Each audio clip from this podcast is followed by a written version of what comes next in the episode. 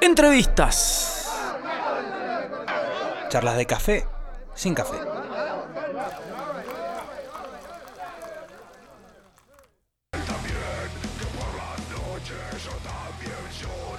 Sí, amigos, vamos a hacer el último intento. Último para intento hablar. porque Callate se lo merece. A ver. A ver si Evelyn está ahí. Evelyn, ¿nos escuchás? Sí, sí, sí. Por fin. ¿Estamos? ¿Magia? Por fin. ¿En serio?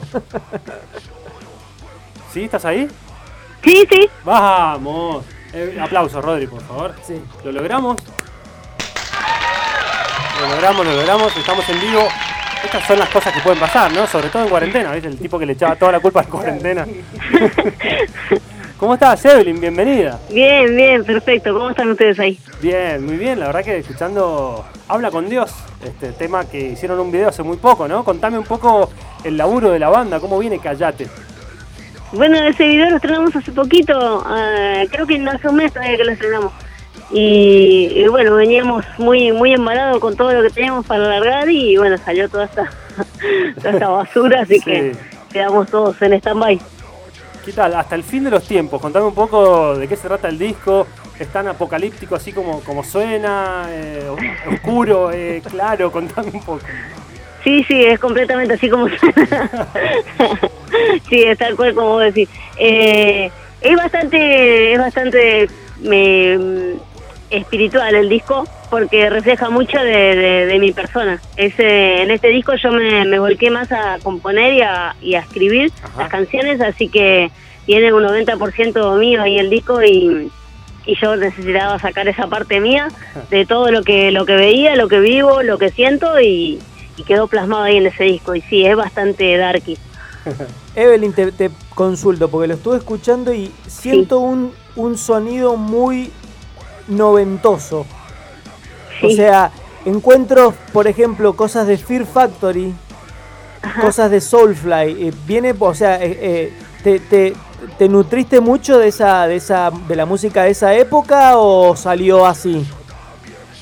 Eh, no, por lo general, eh, eh, este disco salió así, pero por lo general sí suelo escuchar esa música, pero no, no suelo, eh, ¿cómo se dice? Eh, usarlo como referencia, porque, bueno, no soy una eminencia componiendo, pero eh, me, me cuesta mucho ut- utilizar métodos que usan otras bandas para componer y no me cuesta tanto a- hacer lo que lo que siento de la manera que pueda o como me, o como me sale pero creo que me parece que lo que vos decís que por ahí si lo escuchás es porque bueno es la esencia de lo con lo que yo me estoy escuchando Claro, claro, sí, no, sí, pero sí. no tanto que, que escuché esa música, al contrario, en el momento que compuse el disco estaba bastante darky, venía escuchando muchísimo black metal, Ajá. eh, venía leyendo muchísimo y venía como en un mambo bastante eh, con un bajón eh, anímico, depresivo, cosas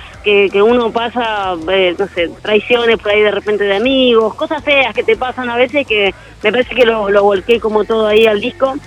Pero eh, un amigo me hizo escuchar una banda de, de black metal que me, me hizo un clic fuertísimo en la cabeza y, y ¿Qué banda es? venía escuchando otra música.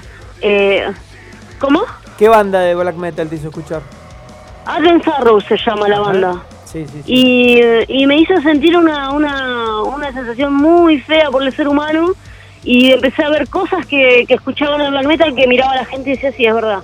Y pasa esto y pasa lo otro y pasa aquello y pero no no no venía escuchando precisamente música para, para influenciarme para, para componer el disco porque el disco no, no, no tiene mucho que ver musicalmente con eso Bueno, está bueno también, viste, que de las crisis, en vez de, u- qué sé yo, de, de- de tirarte a- a- al bajón, está bueno ocuparlas para algo positivo y en este caso te sirvió para, para la composición, ¿no? La oportunidad. sí, un crisis Claro, exactamente. de la que, de la que hablan los Simpsons.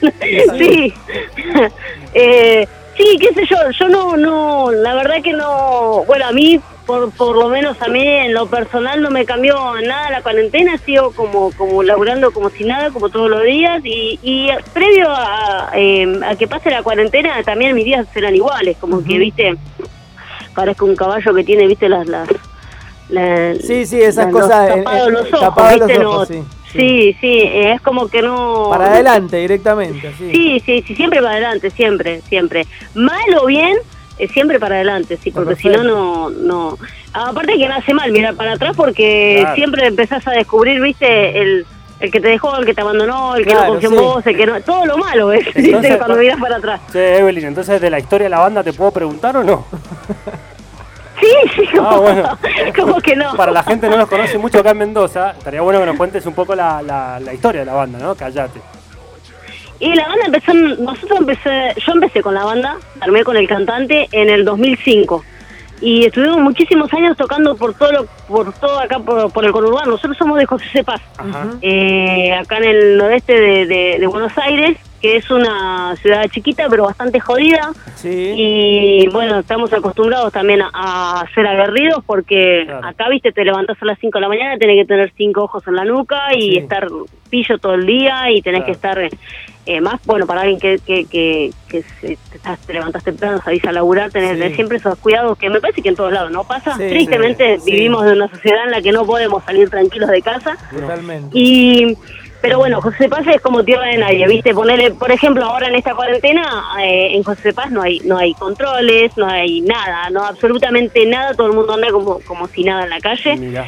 sí. Y a diferencia de donde trabajo yo, que bueno, cerraron, cercaron toda la, la, La, la, localidad, toda la zona, y no se puede salir, no se puede entrar, está, está difícil, hay control operativo por todos lados. Que me parece bien, pero bueno, en José Paz no pasa eso. Claro, claro. Y nosotros somos de ahí, oriundos de ahí, eh, armamos la banda ahí y empezamos a tocar primero y antes que nada, tocamos muchísimo en José Cepas, había unos lugares eh, en ese tiempo, ahora ya no están más, eh, Acaya, que era conocidísimo porque vinieron muchas bandas a, a tocar Acaya y había muchos lugares más y empezamos a tocar por todos lados, hemos teloneado un montón de bandas, Sí, eso- cientos de eso bandas. leí que han teloneado. Eh, A Inflames, sí, sí. ¿qué onda telonear a Inflames? Zarpado eso. Sí, sí.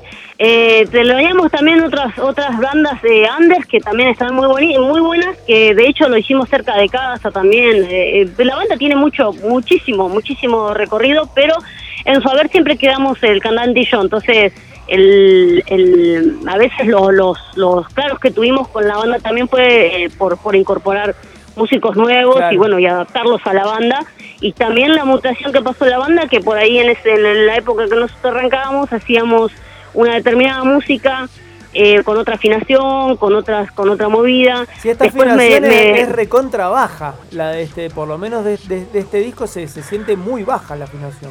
Sí, no te creas, que en el, en el primer disco yo usé violas de 8, lo grabé con violas de Sí. 8, tocaba en vivo con violas de 8 y era como mucho más chancho el sonido Sí, sí, y era más bajo, sí, sí, bastante más bajo. Eh, de hecho, decidí también cambiarlo para darle yo sentirme más cómodo a la hora de escucharlo y, y que se me haga también más agradable a- al oído. Así que todo ese transcurso que tuvo la banda hemos pasado por un montón de cosas, de transformaciones. No nos llamábamos Callate, nos llamamos cuando arrancábamos, nos llamábamos, el primer nombre que tuvo la banda fue Arkham, que nos habíamos hecho muy fuerte acá, donde éramos nosotros, metíamos, viste, toda la, la bandada de amigos que teníamos, Claro. íbamos para todos lados. Eh, después cuando cuando las cosas como que se fue poniendo cada vez más más seria, más seria, más seria, más invertir para la banda, más, bueno, loco, esto va en serio. Eh, le pusimos Sharap a la banda, creo que estuvimos nada más que un año sin tocar y cuando volvimos le pusimos Sharap, que en ese año tocamos con Plan 4 en San Miguel. Ah, Eh, sí, hemos tocado Con. Sangre, un montón de bandas, sí, sí, sí, montones de bandas. Con Arpón, de acá también de José Cepaz, que son pibes de acá de José Cepaz. Y, y la banda pasó por, bueno, por todo esa, todo ese, ese, esa transgresión y hasta llegar a ser lo que, lo que es hoy. Cállate. ¿Y cómo está la escena ahora del, del metal? O sea, no hablemos obviamente de la cuarentena, que bueno, todo lo, lo, lo, lo- arruinó todo, pero Sí, ¿cómo está la estamos escena? iguales, estamos todos iguales. estamos todos iguales, la verdad que no no no no hay una visión de un músico que sea distinto porque estamos todos iguales. Y creo que estamos en, en la lucha de tratar de ver qué se puede hacer, pero bueno, una banda más de hacer un disco, salir a tocar en vivo, hacer videos, mucho más no tiene para hacer, difundir. Pero vos Pero ves bueno, hay en la que escena, eh, en la escena del metal, ves, eh, digamos, eh, gente, digamos, bandas nuevas que van surgiendo o encontrás como que siempre el mismo sonido, siempre. ¿Cómo lo, cómo lo ves, cómo ves a la escena de la, de- de- del metal en estos momentos ahí en Buenos Aires? La realidad es que no me detengo mucho a ver a, la, la, movida porque hay de todo y hay muchas cosas que son pasajeras y hay muchas cosas que son estables. Eh, hay mucho de lo mismo y mucho de moderno, pero, pero lo que sí eh, hay que destacar es que mm, hay poca gente, hay poco público, ¿entendés? Eh, hay muchísimas bandas y hay poco público.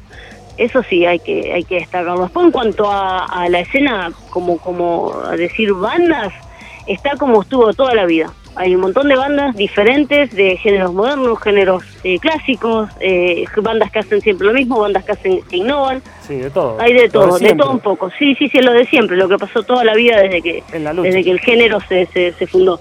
Pero sí se ve que la gente, creo que hablando de la gente que sea público, está como desenamorada de, de, del género.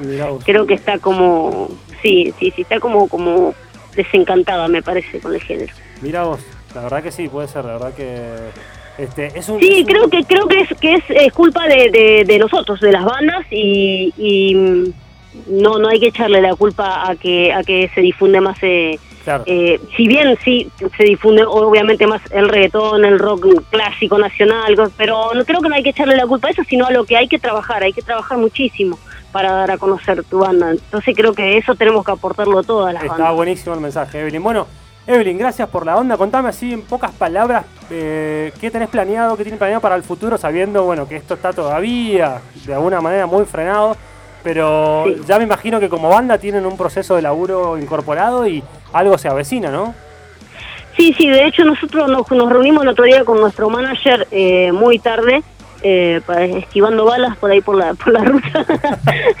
Nos reunimos con nuestro manager y, mm, pensábamos que, bueno, pensábamos no, teníamos, tenemos todo armado, pero hay cosas que no dependen de nosotros y que vamos a tener que ver. Pero, por ejemplo, nosotros el año pasado hicimos nuestra tercera gira por, por, por México, hicimos una gira con Malón en Bolivia que salió espectacular, la gira de México también, y la idea de este año era redoblar la apuesta y teníamos un montón de cosas recontra zarpadas para hacer y primero y principal era eh, girar por todo el interior del país, eh, visitar Neuquén, visitar eh, Río Negro, visitar Entre Río, Córdoba, Mendoza. Hay un montón de cosas para hacer que quedaron que quedaron ahí congeladas. Que la realidad es que uno no sabe, no sabe en qué momento se va a retomar, pero sí por lo menos sabemos que, bueno, eh, somos gente de palabras y que el que te dijo, bueno, tenés eh, la fecha ahí reservada para vos, olvídate que cuando esto vuelva a la normalidad se, puede hacer. Pero lo que pasa que también, como todo esto va de la mano de, de, un convenio político, también hay cosas que no sabemos en qué estado van a volver, ¿me entendés? Entonces, si empiezan a, cambiar las leyes en cuanto a los shows, en cuanto a la capacidad de gente, hay cosas que no sabemos cómo van a volver, entonces hay que esperar para que todo esto se normalice, para ver de qué manera las podemos hacer, pero se van a hacer. Mientras tanto, Evelyn, habla con Dios hasta el fin de los tiempos y seguimos hablando con Dios, ¿te parece? A darle, a darle rosca al disco, y sí. bueno, muchas gracias, Evelyn. Gracias, Evelyn. No, gracias a ustedes, les mando un beso enorme a todos. Un saludo. nos vemos. Pasaba Evelyn, guitarrista de Callate, aquí en Mr. Music.